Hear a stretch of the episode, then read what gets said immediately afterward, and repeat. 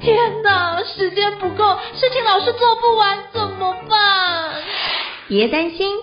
就让高校人生商学院每周陪你充充电，找到方法不抱怨。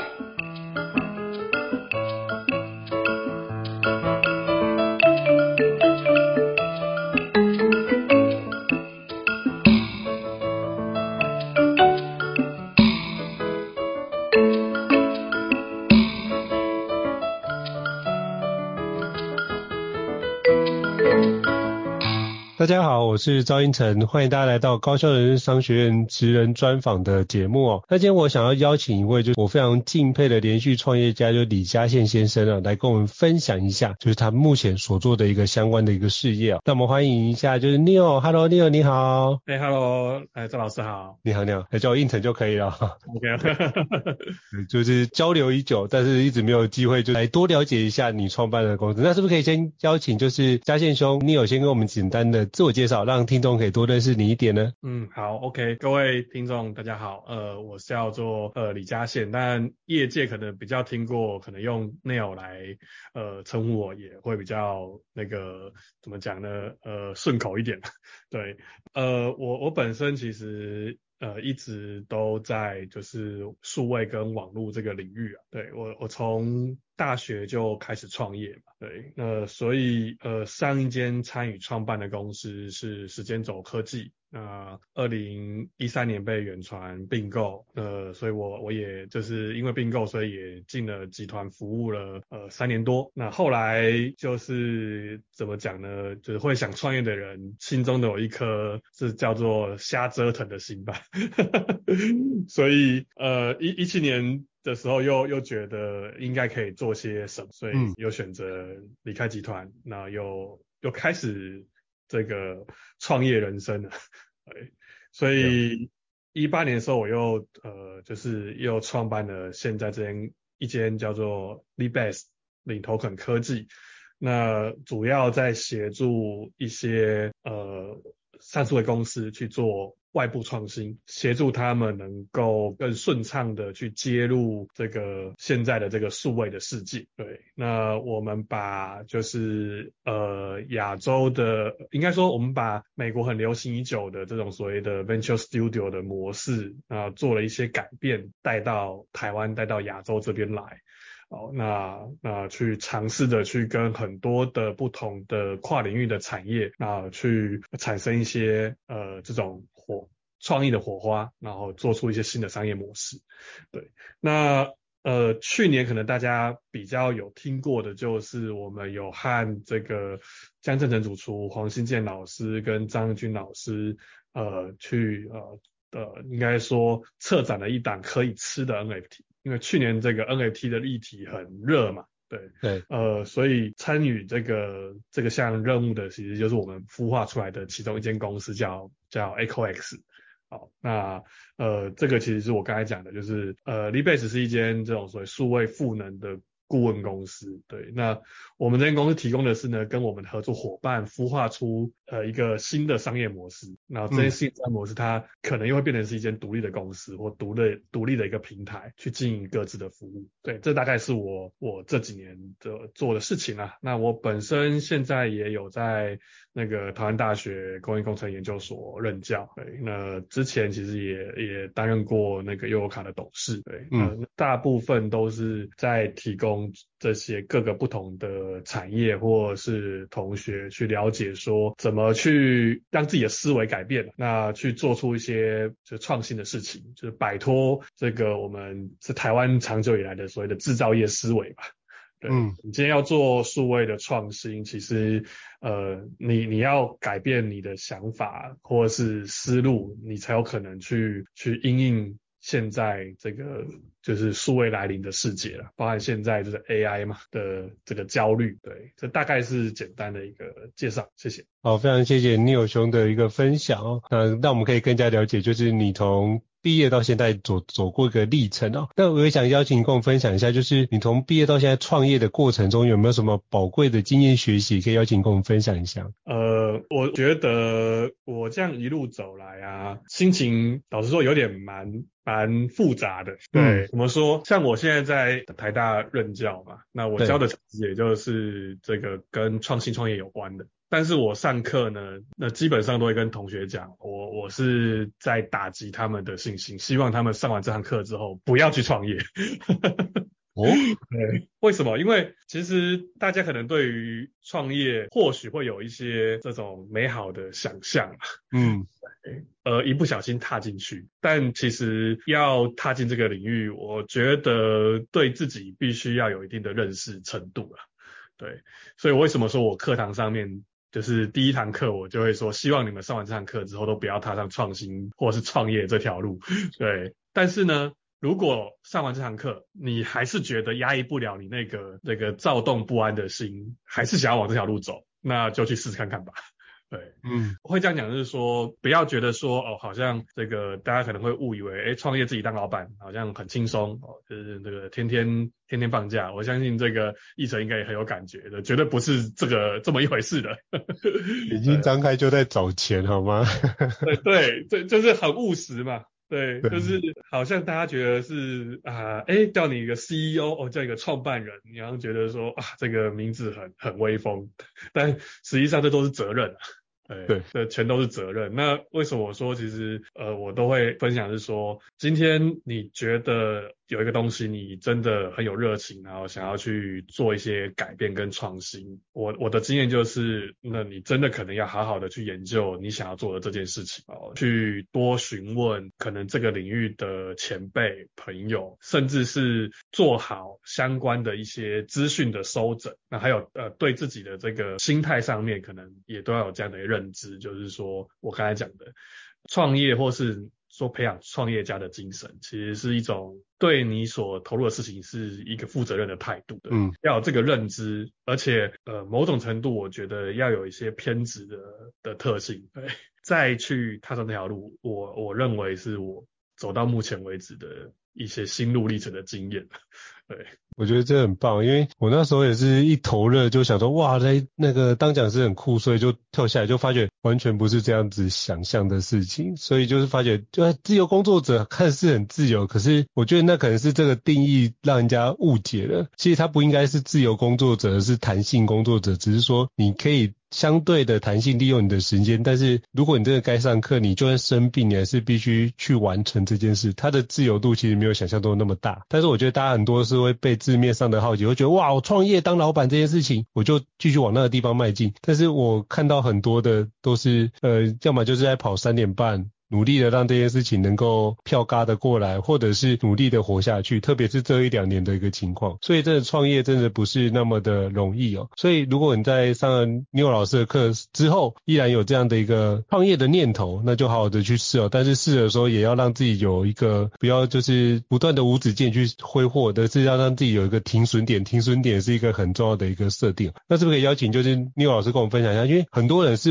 不会设停损点的。那通常这样的停损点，你会比较建议，比如说像听众，如果他想要创业，那他怎么样去设那个停损点？要怎么设比较好？呃，我我觉得这其实是很好的问题哦。像在课堂上面，因为我也在推广敏捷嘛，嗯，对，就是也在台湾也推动了这种所谓的敏捷组织或者是敏捷的就相关的一些教育。对，那当然很多人可能觉得说，哎，敏捷不是从软体开发在用的吗？那那实际上我觉得现在已经往外拓展了很多了，因为尤其是现在这个变动如此快速的世界，敏捷里面其实我我觉得有一个很好的观念，就是说你要你要设定好价值，你要切好我们讲的 time box，对，就是怎么去设停损点。我我认为是说你对自己想做的事情。你有一个目标，有一个愿景，那你在回头的时候，给自己设可能一年，呃，比如说以三个月为一个里程碑，去设一个 milestone。那这个 milestone，呃，是用来干嘛的？用来提醒自己、检视自己，到底在这个时间点内有没有做到你原本设定做的事情。对，如果这个 milestone，哎，你觉得没有达成，啊，我我认为创业有有几个，第一个是说，呃，可能是做产品的，那我船艇要在可能三个月内有一个雏形，半年内要能够上线。嗯，那这个你在检视的时候，哎，有没有达到？对，那如果都没有达到，那其实就要可能要去思考，那这件事情是不是第一个自己预估错误了，是不是该止损了？对。或是说，OK，我还有多少的余裕？第二个是，我觉得另外一个指标就是营营收啦，或者是客户，哎、欸，嗯，哎、欸，我有一个很好的 idea，那我觉得这个 idea 真的是世界无敌，超级厉害。对，如果这么厉害，那你可能可以在半年或者是三个月内，你可以找到第一个愿意尝试用的客户。那你有没有找到？嗯，那如果都没有找到，这个时候其实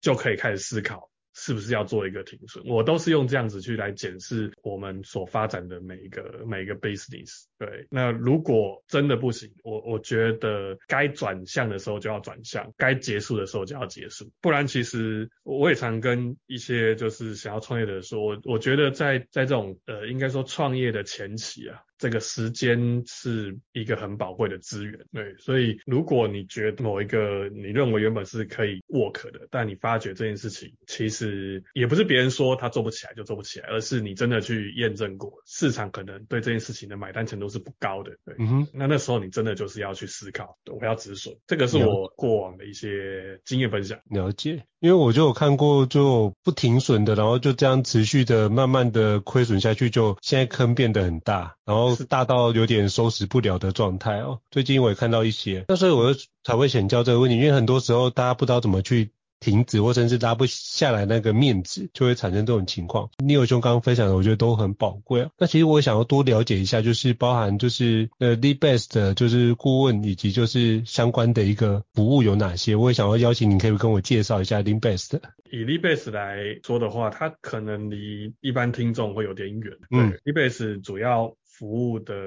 对象比较是一些这种所谓的我们我们目前目标其实传统产业，嗯，对，那我们想要解决的问题是台湾的这些传统产业其实都想要去接入到现在的世界嘛，就数位发展的世界，呃，但其实都会面临到几个问题，第一个问题是去哪里找人才，然后第二个是到呃到底该做哪些事情才有办法去找到。我们讲的产业的第二曲线，我们在解决的就是说，那有没有可能透过呃一群这种数位的 expert 在外部的这些专家形成他们的幕僚单位，然后呢去了解每一个企业它既有的价值，然后我们透过数位的一些工具去放大它的价值，对，陪伴就是我们讲陪跑，陪他度过这个转型的痛苦期，然后让他能够对接到一个。创新的商业模式，这其实是 Libes 在做的，所以我们服务了像是台湾的话，像。呃，玉龙集团，或者是星光钢铁，或者是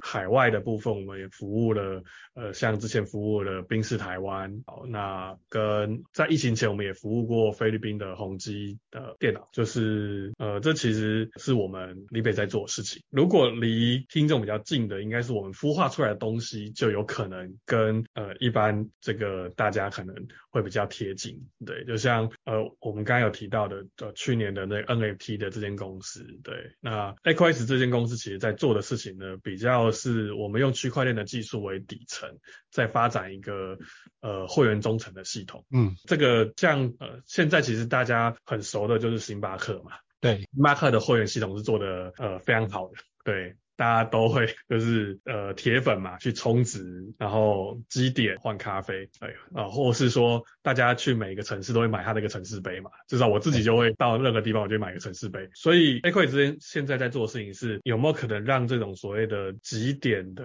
这样的一个系统变得更加的有趣，创造更多的收藏乐趣。星巴克已经在做了，如果大家有关注星巴克的发展的话，他们去年推出了一个叫做奥德赛的平台，底层其实就是区块链的技术。干嘛呢？就是在推，就是创造这个在星巴克全球里面的另外一种收藏极点乐趣的体验。呃，他们定期就会发一些这种所谓的 NFT 的数位产品，每次发都是全部被买光，每次发就肯定被买光。对，那它其实就透过了区块链的这样的一个流通的特性，那去创造这种所谓的一个数位的纪念品。那这个纪念品可能你要完成某些任务才能拿得到，或者是你买了这个纪念品，它有点像是会员卡。嗯，对，有了这个东西之后，你去星巴克可能可以得到某一些特权哦，可能是打折，可能是买到某些特殊的商品。那这其实是他们可以透过呃这样子的一个数位凭证而做成的事情。对，所以这个其实是我们目前孵化我觉得比较有趣的一个一个平台啊。对，那它其实就是去去创造一个一个不一样的的使用者体验。有那时候也看到这个，觉得很有趣哦。这个部分就是可以透过 NFT 去看到，包含去买很多数位的画作。哎，这个部分有慢慢也很多很流行哦。那我也想请教，就是 Neil 兄，就是那像这几年啊，就是开始，比如说像今年，就是 AI 科技已经。发展的那么的蓬勃，那请问一下，您对于 AI 科技未来的趋势有什么样的一个看法，以及这如何影响到原先既有的产业呢？嗯，我我我觉得就是我我这里也讲，我我觉得任何的的数位的技术的发展，它都只是一个工具哦，它是一个手段，它不是目标。嗯、对，就是当我们在关注新的科。自己发展的时候啊，我我觉得焦点可以先不用放在这个技术可以做到多厉害多厉害的东西，对，那而是我觉得先放在说我们周边生活上面有哪一些问题是现在就是没有被解决的，或者是我们希望被解决。那回到这个东西在关注的时候，那你再回来看这些技的新的技术，然后去思考说这些技术可以用来去突破我们现在要解决的问题。我觉得从这个观点跟角度看。你你比较会知道说到底呃 AI 能够为我们带来，或者是说新的技术、新的数位发展的科技会为我们带来什么样的变革？对，那这个是我我我我看我在看这个这个数位趋势发展的一个一个切入点。你说能够为我们带来什么样的改变？在讲这改变之前，我我觉得有有一件事情就是说，大家也先不用过度焦虑了。对，我我觉得最近看到有感受到一股这个 AI 焦虑，对。是，因为的确，不管是这个，嗯嗯，应该说生成式 AI 嘛，就 AIGC，或是最近的这个 OpenAI 所发布的这个 Chat G 呃 GPT-4，或它之前的那个 GPT-3，它的整个的框架对于大家使用 AI 的这个体验来说，是一个我觉得是要进式的成长，就是哇，你原本觉得 AI 笨笨的，突然之间它怎么变得？很聪明，对对，好像好像能够读懂你的人心 这样的概念，有了这样子的一个，我觉得跳跃式的一个发展哦。它的确会对于我们现在生活中的各个层面产生蛮多的立即性的影响。对，嗯，我之前呃的观点比较是说，首先感受上面，我们可以回想一下，就是我们当时在 Google 发明的时候，也其实有一波类似的一个人类知识往前的迈进的，我觉得也是一小步。对，你看我们最早用网络，最早其实是从雅虎。呃，我可能很多听众根本没用，没没用过。雅虎最早其实它是做索引网站起家的。嗯，对对，好，它当时这个。网际网络出来之后，先打通了一件事情，就是人们找资讯可以不用去图书馆，对，我可以透过一个网址，然后到某一个人或是一个一个企业的的网站，我就看到相关的资讯。所以它呃网络网际网络的发明，它创造的就是人类又缩减了时间嘛，我我觉得可以更快的找到一些资料。那雅虎当时会很厉害，就是因为在我们那时候找资料的时候，我不晓得去哪个网站，雅虎就做了黄页，分门别类的把各个网站给整理起来。所以我今天要找。体育的，我就点到体育的分类，我就可以找到体育有哪些网站。但它没有解决的一件事情是什么？这些网站里面的内容到底有没有价值？不知道。嗯。它只是索引起来的，所以 Google 跑出来了嘛？Google 只做了一件事情，很简单的页面，让你可以输入关键字，然后你就找到了页面，不是网站。嗯、而它的这些页面的资讯，是因为它用了一些这个演算法，去把有价值的排在越前面。这件事情又为人类带来了什么？其实首先造福的就是大学生嘛。做报告的时候，上去 key 关键字就 就可以找到很多的资料。对，它的确也也让我们就是科技，我觉得又再一次的突飞猛进。那现在呢？现你看，并结合了这个所谓的目前的 Chat GPT 的的概念，它对于我们人类来说，搜寻又变得更加的直观，因为它已经不是给你网页，而是你问对问题，它直接从它。所涵盖的所有资料里面，帮你汇整出一个你听得懂的话。嗯，所以所以你说 AI 对于对于来说，如果你了解它刚刚我讲的这个脉络的话，你就会知道说它不可怕，但是呢，如果你不会用它，你会落后别人很大一截。对，就像是现在不会网络的人就已经落后很大一截了嘛。对对。呃，如果不用 Google，那你找资料的速度就比别人再慢很多。那你现在如果不善用刚刚我讲的这个呃 AI 的它的这个帮你去呃会诊。然后的这样的一个工具，那你可能就会在落后别人在整合能力上面的落差。我觉得这件事情就解放了人类的时间嘛。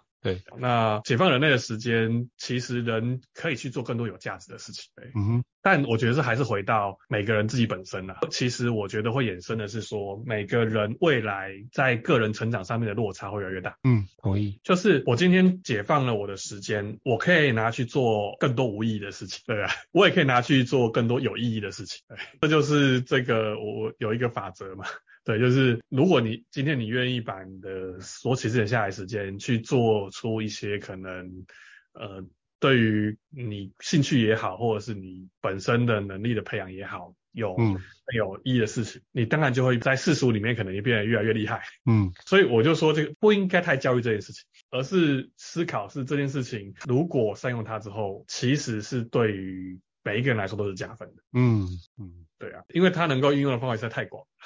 对，我觉得这是很好的提醒，因为包含我这几天也去开始进修 AI 的课程，就我当然会有那 AI 焦虑，但是我更好奇的是我如何去了解它，然后进而去。因为毕竟我不是这个产业的人嘛，所以我就会更好奇，想要怎么了解它，以及我可以怎么运用到哪些程度。所以这是我想要掌握的。但我就了解之后，就如同就是你有兄讲的，我就是我们应该把它当做是我们一个解放我们生产力的一个很重要的一个工具来源。像我就发觉，哎，我现在不用再找图啦，我就直接做简报，直接生成一张图片，然后我就节省了我大幅度的时间在那边找寻 Google 的。图片，这是找寻图库的时间，我就直接做一张我想要的图，怎么表现？那我就下纸巾给他，就直接帮我解释了这件事情。我就发现，哎，我解释帮我节省很多时间，包括像现在的呃，接下来微软会出现 Copilot，那这些事情我我就非常期待它的到来。就是我觉得那个兴奋感会远多于那个焦虑感的存在，因为我知道这件事情可以帮我节省多少时间，我那个时间可以拿去创造其他什么样的事情。我就看到这样的未来，我就会一种兴奋感的存在，就是我自己在看待这件事情。对，对，所以我觉得说，呃，你你还是回到说，就是 AI 跟人到底它能够帮我们做什么，然后哪些东西是人的价值？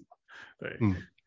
我我觉得 AI 接下来的这几年，可能我们在各方面，包含是生物医学领域或者是科技领域都有，我觉得会有非常。大要进的的突破了，对，因为其实有简单的几个公式，就是以现在来讲，它已经可能是一个八岁的大脑，可能 ChatGPT 可能年龄又更往上增长。这件事情，我对我来说，我看到的是表示未来只要投入更多的预算，那颗大脑就会越来越聪明。嗯，然后第二个是因为它能够同时间去收集全球所有的资讯，这个其实是人类做不到的，就算你是个天才，都没有办法同时。去吸收全球所有的资讯，对，但是关键还是在于说，那谁去让他建立一个爬书资讯跟会诊的这个逻辑？到目前为止，我觉得还是人去教他的。嗯，对，所以人应该有一个创建，然后把这个创建让 AI 去依照你的创建去收整分析的大量大量的资料，然后去找出突破人类的极限。去找出一些关键点，那这个其实是因为我刚才讲的，就是以以现在来讲，就是这是一个可量化的指标了，就是因为目前的这样的一个成果可展现出来，就是说，哎，好像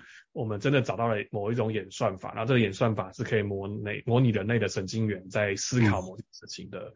嗯的一种判断的一种方法，对，所以其实我觉得就是刚才讲的，就是我们回到其实人人的本质啊，就是还是有人有那个创意，对，去 training 这一颗大脑，那他就会依照这个创意去产生出很多后面衍生的，就我们无法突破的东西。嗯，了解。我觉得这部分大家可以用这个角度思考，就是不要太过焦虑哦。像我之前刚遇到也是很焦虑，可是现在我反而是兴奋感多于焦虑感这件事，大家可以参考。就是你有老师刚刚。分享的这段，我觉得是一个很值得听的内容。那我也想请教，就是聂老师哦，因为其实像 NFT 也是一种加密货币之一嘛。那像最近发生的像细谷银行的事情，也会让 NFT 的一个情况，我看到那个那个交易的部分有往下，想跟你请教一下，你怎么看待这部分的一个市场的变化，以及如何去应应这件事情？我觉得其实 NFT 在可能大家对于它的认知，有些可能觉得它是一个，啊就就是 JPG 嘛，对，嗯，那呃，但实际上其实它它只是你你可以把它想成它就是一个凭加密的凭证，然后这个凭证它有它的一些不可取代性，对，这是 NFT 的一个一个本质，呃，所以其实呢，呃，什么东西都可以叫做 NFT，呃，毕业证书上链之后，它就是个 NFT，你的房地产证明，你的比如说你的资产证明，这些其实把这个资料放在区块链上面，用区块链技术作为储存储，它都是 NFT。好，那那所以它的应用包含就可以作为所谓的，比如说制裁权的保护、IP 的保护，那所以有人用在音乐，有人用在作词，有人用在各式各样的的部分。那我觉得，我觉得这个其实是这个技术本质上面能够创造的的一个一个结果。那有了这个结果之后，回到刚刚讲的，它是不是加密货币？我觉得它跟加密货币是两个不同概念的东西了。然后在 NFT 的应用领域里面。更广，它有一些东西，如果我今天把它拿来做一个数位艺术品的的一个凭证，好，那它的价格可能就会有高有对。但如果我今天只是把它当成是我的一张会员卡，那会员卡其实就没有，就是它就是一张会员卡，对，对，代表我我有这个企业会员的身份而已。那它会不会有那个所谓的价格高高低低？其实就不一定会有，那个取决于，如果我这张卡叫做黑卡，限量的，那或许这张卡。就有点像是高尔夫球证一样，它可能还是会有价格，还是有价值。那它会不会有，就是这种现在大家可能有些人可能认知说，哦，可以炒作，它可能未必有没有这种炒炒作或是高流动性，对，因为它只是一个凭证而已。我我觉得大家可能要先理解，就是说这个 NFT 到底它只是一个技术，我觉得它只是一个技术的名词而已啊。哦，了解了解。对，那那这其实也是我可以跟。大家分享是说，我我觉得看一个东西啊，市场一定会有市场的一个认知，嗯，毕竟大家喜欢追求一些这种比较吸引眼球的图片或资讯嘛，对，激情过后，我觉得每个技术的本质才是我们应该多花点时间去理解的，因为这些本质才会真正能够解决我刚才讲的产业上遇到的问题，或是我们日常的。遇到的问题，其实就是就像我常会举例啊，两千年 dot-com bubble 过，当时也很多各式各样的公司都这个连着网络的名号，就是股价就很高很高，但最后大家发觉网际网络好像根本没有赚钱的模式，然后就一泻千里。可是现在你看哪里不网络？对，呃，同同样的就是当这个激情过后之后，留下的那个本质到底是什么？好，那那再回到刚刚您提到这个问题啊，就是呃，以最近这个从去年年底到现在一路以来，这个加密市场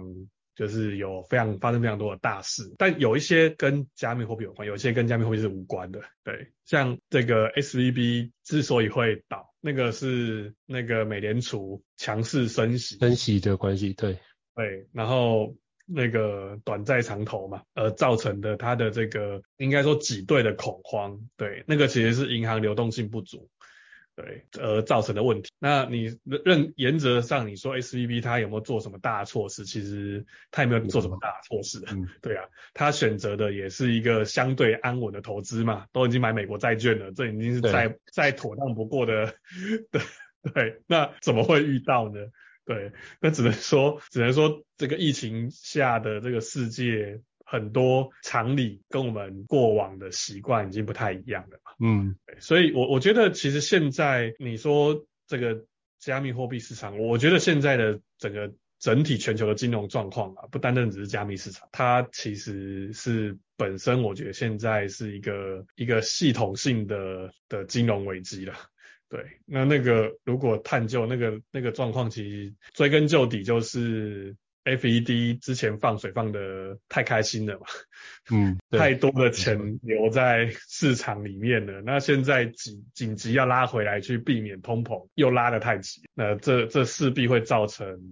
我觉得全球金融上面的一个状况，对啊，那当然你说这个是不是 FTX 就是这种加密货币？它或许可能只是因为它相对的的市场是更浅的，是更脆弱的，对，哦，那算是第一波踩到了这件事情嘛，对，那当然我觉得 FTX 的内机内控是有很大的问题的，对，嗯，这个现在大家也都知道了，对，它它会瞬间倒，塌跟 SVB 是不同的，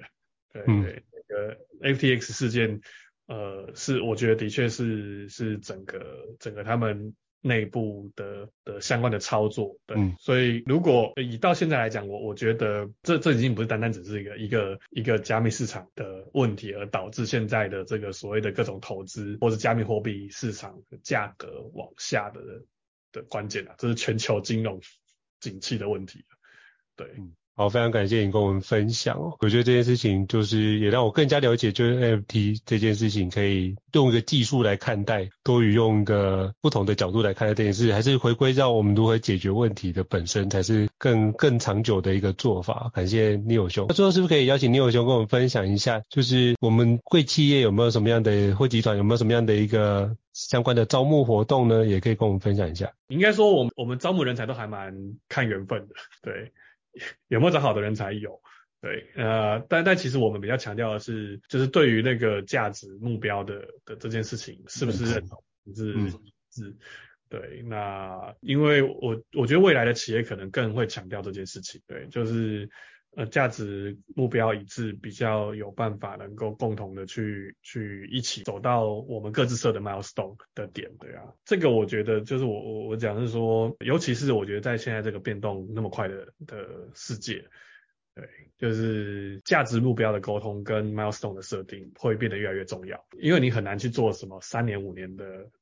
长期的的一个。一个计划，你只能抓一个说，我我希望大概我能够达成什么样的一个，创造一个什么样的价值。至于中间的所有东西，放心吧，我觉得都会变的。对，所以非常感谢，就是 Neo 兄来接受我们的访问哦，也希望大家可以透过 Neo 兄的分享，可以多多了解 Leanbase 跟就是 EchoX 的一个相关内容。那也可以透过嘉健兄的一个过去的创业的历程，让各位可以明白哇，创业的一些甘苦谈哦。那如果各位觉得高教人商学院不错的话，也欢迎在平台上面给我们五星按赞。如果你希望了解更多的一个内容，或了解不管是书啊或什么样的一个产业，都欢迎留言让我们知道，让我们可以来邀请像嘉健兄这样的一个世界级级的专家来跟我们做个分享哦。那再次感谢就是嘉庆兄的莅临，来非常感谢 Anita 的连接。那希望各位伙伴可以有更多的收获，感谢谢谢。那我们下次见，拜拜。谢谢谢谢一成，谢谢。高校人生商学院，掌握人生选择权。